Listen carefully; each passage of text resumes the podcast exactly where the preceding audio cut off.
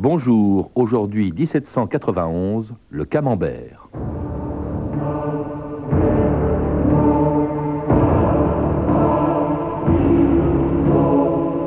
Camembert, poésie, bouquet de nos repas, que deviendrait la vie si tu n'existais pas? Bria Savarin.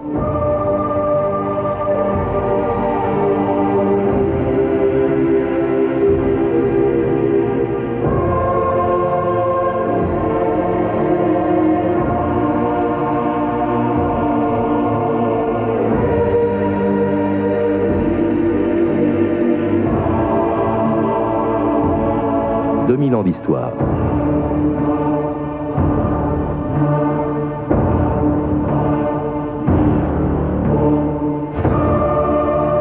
Ce que la France doit à la Révolution, c'est bien sûr l'abolition des privilèges, les droits de l'homme ou la République. Mais la Révolution fut aussi, on l'oublie souvent, une période pendant laquelle sont nés le système métrique, le métier jacquard, le télégraphe optique, le crayon à mine, le télémètre et bien entendu la guillotine.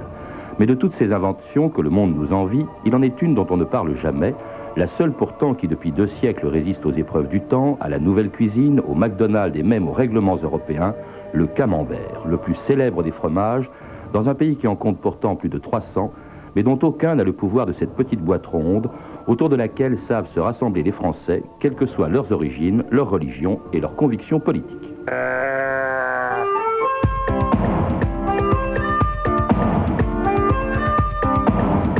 1791 vit la naissance du camembert.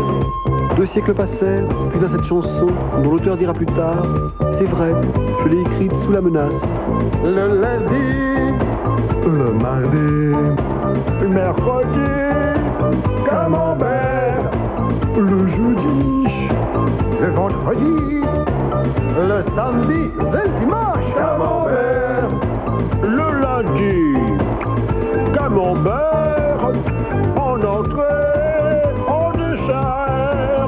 Monsieur Giscard, c'est agaçant, vous n'allez pas chanter tout le temps. Du camembert, nous aussi nous en mangeons, Dieu merci.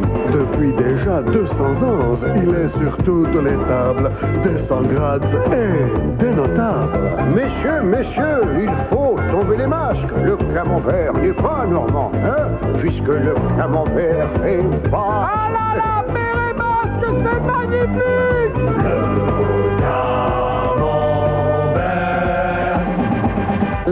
Anthony Rollet, bonjour. Bonjour. Alors à tous ceux qui peuvent être surpris non seulement par cette chanson, mais par le fait qu'aujourd'hui, un homme d'origine britannique vienne nous parler du plus français des fromages, je précise tout de suite que vous êtes historien, auteur de nombreux livres sur l'histoire de la gastronomie, et puis ce qui ne gâte rien, un homme du pays du cheddar, mais qui sait aussi apprécier notre camembert, Anthony Rollet. D'abord parce que j'ai eu la chance d'en goûter chez mes parents tout petits.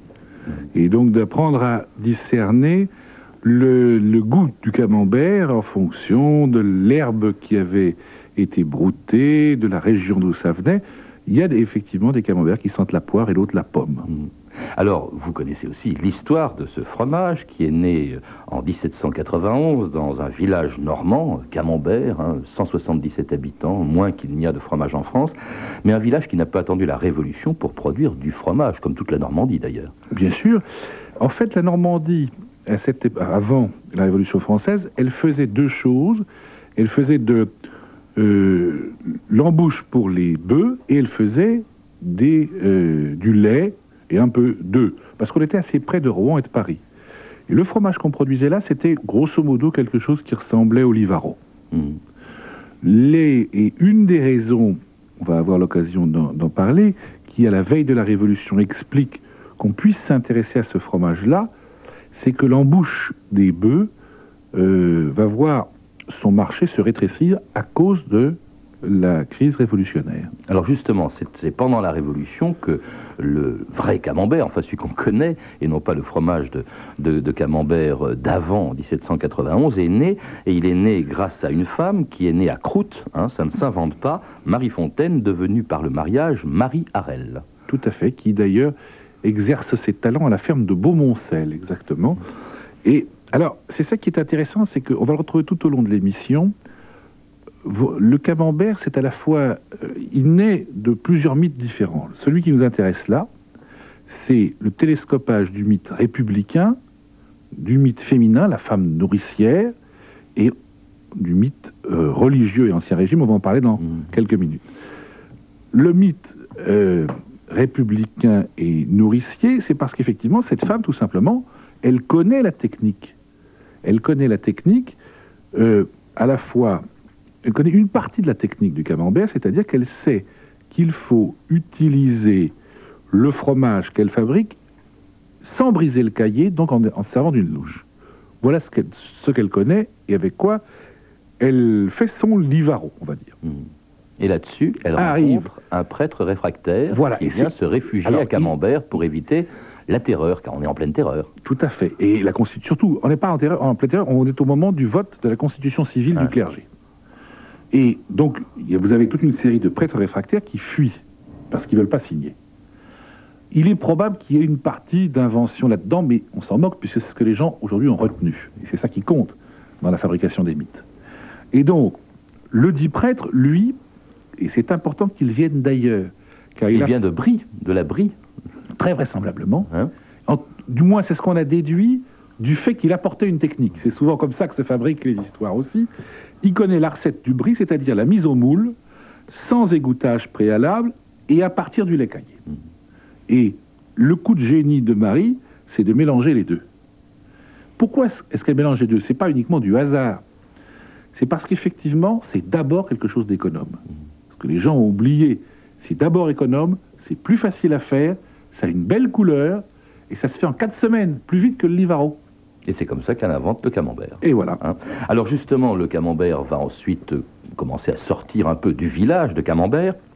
Il arrive à Vimoutier, il arrive à Caen. Oui, vers puis, 1798. Il va connaître ensuite, au début du, du 19e siècle, un succès important grâce à plusieurs facteurs. Le premier, d'abord, c'est le célèbre gastronome Bria Savarin, on l'a entendu effectivement, qui dit que euh, bah, sans le camembert, la vie n'existerait pas. Ça a quand même pas mal compté, euh, la vie de Bria Savarin.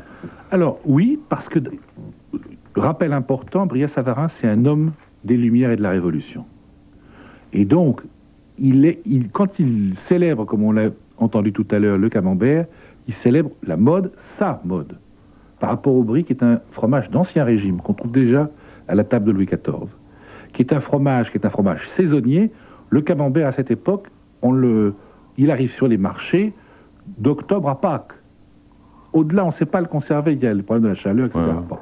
Donc, euh, c'est un fromage de mode qui arrive au moment des grands festins parisiens, et c'est un fromage qui est nou- nouveau, et qui a l'avantage en même temps d'avoir une saveur qui est une saveur très fine, par opposition à d'autres fromages, donc d'être plus aristocratique de goût. Alors donc, on ne sait pas le conserver, Anthony Rollet, vous le dites, euh, et on ne sait donc pas le transporter jusqu'au moment où arrive une autre révolution qui va faire de notre fromage un fromage, euh, enfin du fromage de camembert un fromage national, c'est la révolution des transports, c'est le chemin de fer. Alors ça, c'est absolument capital, à tel point d'ailleurs que vous avez beaucoup d'étiquettes de camembert qui s'appelleront le progrès. Vous verrez sur les étiquettes de camembert des, des- Oui, mais ça, ça vient plus tard, les étiquettes, Oui, c'est à la mais- fin du siècle. Bien sûr, mais il faut, il faut voir que le chemin de fer est associé jusque dans la légende au camembert. L'histoire, la petite histoire, elle raconte qu'en fait, c'est le petit-fils de Maria, Rel Victor, qui aurait eu l'idée, le jour de l'inauguration de la ligne Paris-Granville, lors d'un arrêt dans la gare de Surdon, d'aller offrir une boîte, euh, pas une boîte, un camembert euh, au- à l'empereur Napoléon III. Bon. C'est peut-être vrai. Ce qui est certain, en revanche, c'est que en 1863, le dénommé Victor, il est fournisseur de la cour, c'est-à-dire qu'il fourgue des camemberts à 50 centimes Mm. pièce, c'est-à-dire 20 ou 30% plus cher que ceux qu'il peut vendre au marché de Vimoutier, et que tout le monde s'engouffre derrière lui. Et donc, en tout cas, ce, ce camembert arrive plus vite, hein, parce que Ah, c'était... il y a même une gare aménagée. Il y avait un train, bah oui, il y avait le la gare de... Paris-Lisieux-Camp. Oui, mais la hein, gare de qui amenait le- Ménilmonget. qui amenait le Gare, camembert en euh, 6 heures à Paris, oui. alors qu'il fallait 3 jours, on devine l'état des camemberts, il fallait 3 jours avant en, en diligence. Donc, euh, il arrive à Paris, Napoléon III, comme vous le dites, euh, Anthony Rollet, attend avec impatience des camemberts qu'il adore et dont la fabrication sous le Second Empire passe de 600 000 à 3 millions de fromages, Tous les Français désormais connaissent le camembert, en mangent et s'intéressent à lui. Et à son pays d'origine, la revue de texte Stéphanie Duncan. Oui, la prospérité du pays d'Auge émerveille en 1787 déjà un agronome américain, Arthur Young. Ici, dit-il, un acre de mauvais herbage procure autant de revenus qu'un acre de bon labour. Une vision commerciale que ne dément pas un autre agronome, Pierre Durand, normand celui-là. Le meilleur usage que l'on puisse faire de ces fourrages, dit-il en 1851, c'est de les faire servir à la nourriture des vaches laitières.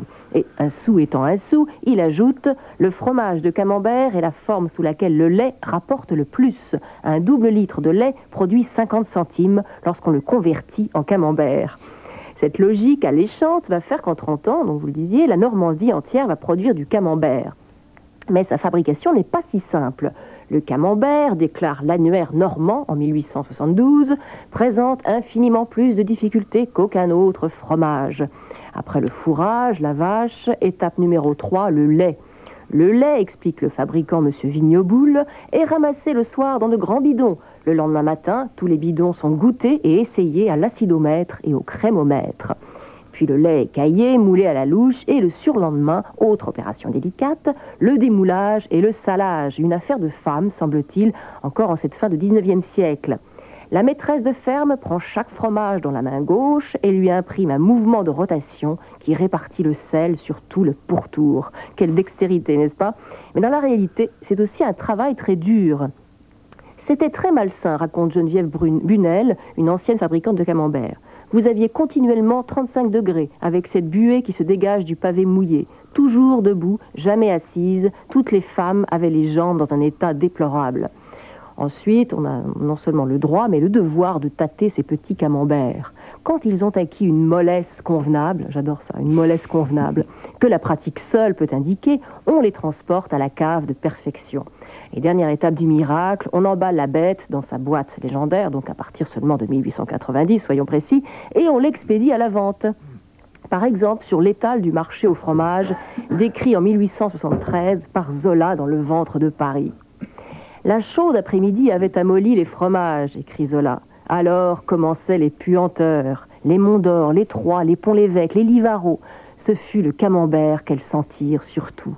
Le camembert, de son fumet de venaison, avait vaincu les odeurs plus sourdes du maroilles et du limbourg. Il élargissait ses exhalaisons, étouffait les autres senteurs sous une abondance surprenante d'haleine gâtée. Alors ce, euh, ce qui surprend et ce qui incommode Zola, Anthony Rollet, c'est que le camembert n'a pas encore subi sa énième révolution, qui est importante, qui est considérable, et qui va permettre non seulement de transporter le camembert, mais de le, voir continuer à s'affiner pendant le transport, c'est la boîte. Mais la boîte, c'est un, élément absolument décisif qui est constitutif de l'industrialisation, de la première industrialisation du camembert. On parlait tout à, l'heure euh, du succès du, camembert. Il faut voir que, évidemment, ce succès déclenche les phénomènes d'espionnage industriel. Le secret de, de la famille Harel, il est vendu pour quelques pièces d'or par justement une de ces femmes dont vous parliez, qui vend ça aux premiers industriels du camembert. On a vraiment un cas je dirais aujourd'hui, on trouve ça dans l'industrie euh, informatique. Donc la boîte, la boîte, c'est un phénomène là aussi d'imitation industrielle. Boîte de peuplier, il faut préciser. Ah, pas du tout, d'épicéa au ah départ. D'épicéa, ben oui, c'est imitation industrielle. C'est tout, tout, simplement un euh, fabricant euh, normand qui, au cours d'un de ses voyages commerciaux dans le Jura, repère que les, les médicaments se gardent beaucoup mieux dans la boîte d'épicéa il se dit les copeaux de peuplier font aussi bien l'affaire. Ah, et donc, d'abord, vous avez les premières boîtes en épicéa, et puis ça coûte trop cher, c'est pas pratique. Boîte de peuplier. Et puis les étiquettes. Alors ça, c'est là où on voit que les, comportements sont finalement assez contemporains. La boîte, on va s'en servir pour faire de la publicité. La publicité avec l'étiquette. Et on qu'est-ce qu'on va vendre? On va vendre la Normandie, donc avec des étiquettes de vaches, de femmes, de prairies. Puis, on va vendre la dimension historique, celle que vous rappeliez en commençant l'émission, avec d'une part des dessins d'abbayes, d'autre part des noms. Et le premier qui fabrique des boîtes, il s'appelle l'abbaye. Il fait quoi comme étiquette? Des abbayes. Et des étiquettes. Ça explique l'importance des moines sur les, le légendaire des, des, couvertures. Et après, on aura même des étiquettes patriotiques, les étiquettes du progrès dont je parlais tout à l'heure, des médailles avec le profil de Napoléon et de l'impératrice. Des étiquettes que collectionnent avec passion les tyrosémiophiles. C'est Voilà. les d'étiquettes qu'ils se distribuent ou qu'ils s'échangent Ah bah. tous les ans à Vimoutier. En tout cas, c'est sous Il y a même forme. une étiquette, j'offre le meilleur pendant la guerre de 14. Ah, pendant la guerre de 14, c'est très important, où le capital. camembert devient encore plus populaire, puisqu'effectivement, on le distribue dans les rations des soldats. Un million de camemberts par bois en 17. Un million. Alors c'est ce qui explique en partie que dès cette époque, le camembert devient le plus populaire et le plus consommé des fromages français. Je vous propose une deuxième louche, si je puis dire, de la chanson avec laquelle nous avons commencé l'émission. Le lundi, le mardi,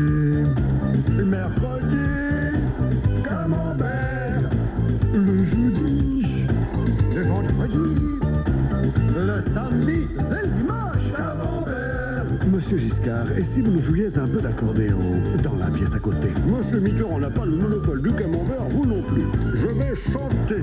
Voyage au centre de la terre, direction Normandie, là où les vaches comme les taules.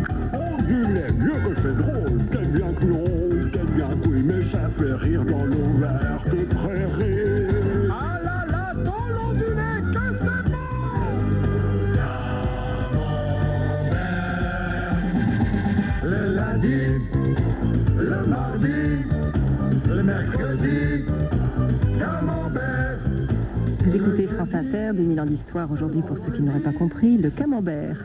Et le camembert chanté par le Dédé, le camembert le plus populaire euh, des fromages Anthony Rollet. Pourquoi lui euh, et non pas d'autres fromages à pâte molle comme ses voisins, le Livaro ou le Pont-l'Évêque? Pour les raisons qu'on a évoquées, c'est un produit que l'on peut fabriquer industriellement et traditionnellement, qu'on peut fabriquer donc en série, que l'on peut transporter, que l'on peut exporter. Il faut savoir que même les Anglais au début du siècle se sont mis à nous concurrencer et que dès 1909, on trouve du camembert jusqu'en Chine. Alors justement, cette concurrence fait que on s'inquiète, que l'on veut le protéger des contrefaçons, et c'est précisément ce que fait le, euh, le SFVCN, le syndicat des fabricants du véritable camembert de Normandie, créé en 1909 et qui donne la définition précise et suivante. Et camembert, un fromage à pâte molle, égoutté, ni cuite, ni pressé, ni malaxé, légèrement salé, à moisissure superficielle, de format rond, de poids maximal, 350 grammes, d'un diamètre de 10 à 11 cm, dont la matière sèche renferme un minimum de 38% de matière grasse provenant du lait de pure vache et fabriqué en Normandie. Pourquoi en Normandie On ne peut pas en fabriquer ailleurs? Si, c'est tout le problème. C'est bien pour ça lors- même à cette époque-là, on voit apparaître, ô horreur pour les Normands, les premiers camemberts bretons. Ah, Il y en a maintenant, il y en a en Australie, Ah en Chine. euh, Mais ils ont. 1909, c'est probablement trop tard. Ils ont, ils ont fait l'erreur que n'ont pas fait les, les fabricants de beurre, notamment de beurre de Vendée, quand ils étaient les premiers à déposer une appellation contrôlée à la fin du 19e. Ils ont essayé de sauvegarder ce qu'ils pouvaient. Et puis alors depuis, dites-moi, on a pris des libertés avec cette définition de 1909. hein, on pasteurise le camembert. Oui, il y a eu deux. C'est-à-dire qu'il est cuit maintenant au-delà de 60 degrés pour, euh, pour éliminer les bactéries. Il y a deux. Il y en a un toujours traditionnel et l'autre pasteurisé. Alors, effectivement, vous avez, puis vous avez des définitions successives. Vous avez les arrêtés en 55, en 73, en 83. Vous avez en fait quelque chose qu'on connaît assez classiquement en matière alimentaire, la concurrence entre la, le respect d'un procédé traditionnel et l'autre, l'adaptation de ce procédé traditionnel aux exigences de consommation Exigence souvent fixée par l'étranger. Les Américains en 51 exigent que les fromages qu'ils importent soient pasteurisés. Puis alors il y a la menace européenne, menace contre laquelle s'est insurgé Bruno Maigret en créant en 1999 son propre parti. Euh, il coulait, si je puis dire, le Front National, mais il essayait de sauver le camembert. France Inter, Philippe Abitboul, le 13 mars 1999. Le Front National, mouvement national de Bruno Maigret, lance sa campagne pour les élections européennes de juin prochain. Bruno Maigret a choisi la ville de Camembert, en Normandie, pour défendre les produits régionaux du terroir contre l'Europe des technocrates. Nous sommes ici à Camembert pour lancer la campagne du mouvement national pour les élections européennes. L'Europe de Maastricht, l'Europe de Bruxelles que nous condamnons, elle réglemente tout. Une réglementation contre le lait cru, pour la pasteurisation, menace de disparition, peut-être la moitié de nos fromages. Bref, cette Europe euh, est une Europe euh, qui détruit ce qui fait la chair de notre identité. La chair de notre identité. C'est un bel exemple de confusion intellectuelle. Parce qu'en fait, tout simplement parce qu'en fait, l'Europe ne menace pas le fromage traditionnel. Bah, Il y, a- il y a toujours du camembert Bah, cru à la louche. De même que les affaires de l'hystériose, elles ne viennent pas du camembert traditionnel, elles viennent du Ouais. camembert industriel. C'est le problème de la chaîne du froid. Donc là, on a un bel exemple d'amalgame intellectuel. Alors, il y a un autre amalgame qu'on a fait aussi, c'est que le camembert devait lutter contre les Américains qui ont interdit, je l'ai dit, en 1951, donc le, le camembert non pasteurisé. Euh, or, les Américains, ils avaient un supporter au début du siècle qui était extraordinaire, qui défendait, enfin les Américains, pardon, euh, le camembert avait aux États-Unis un supporter qui s'appelait le docteur Knirin, c'est ça Joseph. Knirim, qui vit en 1920 et qui a été sauvé d'une maladie euh, vraisemblablement genre tuberculose par, dit-il, l'absorption régulière du vrai camembert de Madame Harel. Et qui donnait à ses patients, quand ils avaient des, des maladies d'estomac, du camembert. Tout je à fait. Ouais. Et, il- donc il vient en quelque sorte en pèlerinage à Camembert et il offre les premiers 20 dollars à la construction du monument à Marie Harel. L'histoire est anecdotique, sauf que les Français récupèrent la balle au bon et en 1928, le monument est inauguré par le président de la République en personne, Alexandre Mitterrand. Et on retrouve ce que je disais en commençant, c'est-à-dire l'agrégation de mythes différents. 1920, la France entière salue l'Amérique, qui est venue la sauver en 14-18. On est en pleine folie américaine. Deuxio, la célébration de l'effort de guerre des femmes. Il ne faut pas oublier qu'en dessous de Marie-Relle, il y a marqué aux fermières normandes. Et tertio, la reconnaissance de la République, toujours le mythe de la France unie. Alors Anthony Rollet, vous êtes un historien du camembert, mais aussi un amateur de camembert, et vous devez les choisir comme le fait ce maître fromager, Daniel Courton, une archivinate de 1978. Eh bien, il faut que d'abord au toucher il soit souple, c'est-à-dire ni trop ferme ni trop tendre, euh, qu'il soit coloré. Et il est bien dommage que la nouvelle génération ne soit pas suffisamment instruite sur les apparences d'un véritable camembert, car en vérité, le véritable camembert, il doit avoir un peu de rouge. C'est le signe d'une vie bactériologique et souvent le signe d'une qualité. Alors que bien souvent, c'est un reproche qu'on fait à ce camembert. On veut un camembert qui ne soit pas coloré, qui soit blanc comme neige. Mais c'est une déformation. Ça, c'est réservé aux, aux- aux produits pasteurisés. Vous opinez du chef, hein, c'est comme ça qu'il faut choisir le camembert. Jamais de camembert blanc, et quand on l'ouvre et qu'il est blanc, il ne se fait jamais. On peut le balancer. Mhm. Parce qu'on mettait du pénicillium dessus, je sais pas ce qu'on Oui. mettait pour qu'effectivement il blanchisse, mais donc jamais de camembert. Jamais blanc. de camembert blanc. Et en fait, le, le camembert, il doit, il doit être légèrement rouge, effectivement, et légèrement euh, pelucheux sur le dessus. Mhm. Et alors, on le mange avec quoi Vous qui êtes un gastronome averti. Avec quel alcool, quel D'abord, euh, camembert et vin, hein, et pain. c'est les- Oui, on peut même le, on peut même le manger avec, avec du, le manger avec du cidre. C'est pas mauvais non plus. Effectivement, il y a, euh, moi, je- euh, alors, avec du cidre, c'est bon.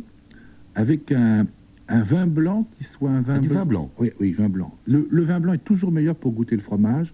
Ah bon? Il l'exhale beaucoup plus. Donc ici, plutôt un chablis Mhm. ou un savenière sur un camembert, par exemple, du euh, chablis sur le camembert du Pays d'Auge, savenière sur le camembert du Cotentin. Mhm. Parce que ce n'est pas la même saveur.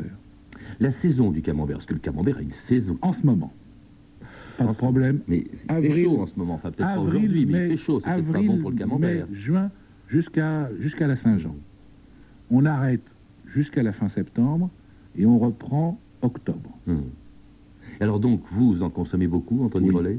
Oui, je consomme beaucoup, comme beaucoup de fromage, et je varie. J'essaye d'associer le, le- les camemberts que je choisis en fonction soit du repas, soit des amis que j'invite, tous les deux.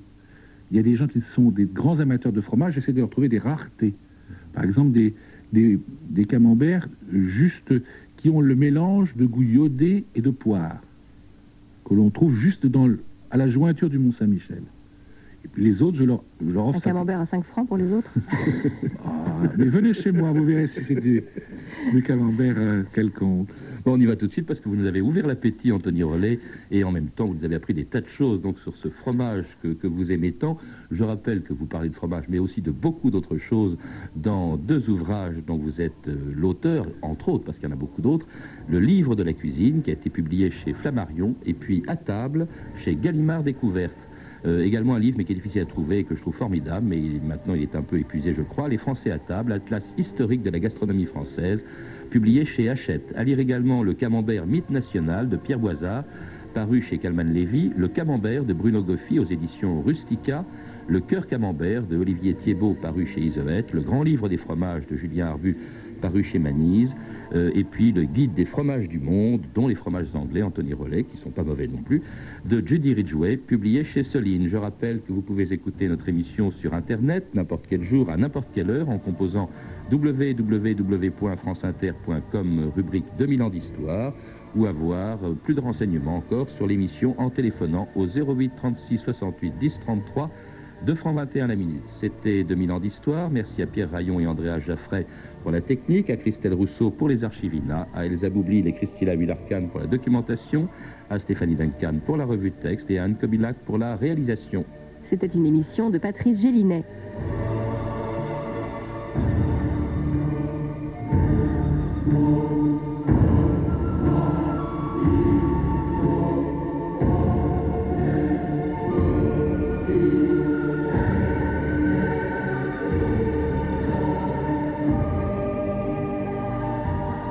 Dans 2000 ans d'histoire sans transition, nous parlerons des origines peu connues d'une société secrète sur laquelle on fantasme beaucoup depuis des siècles, la franc-maçonnerie. La franc-maçonnerie qui, comme France Inter,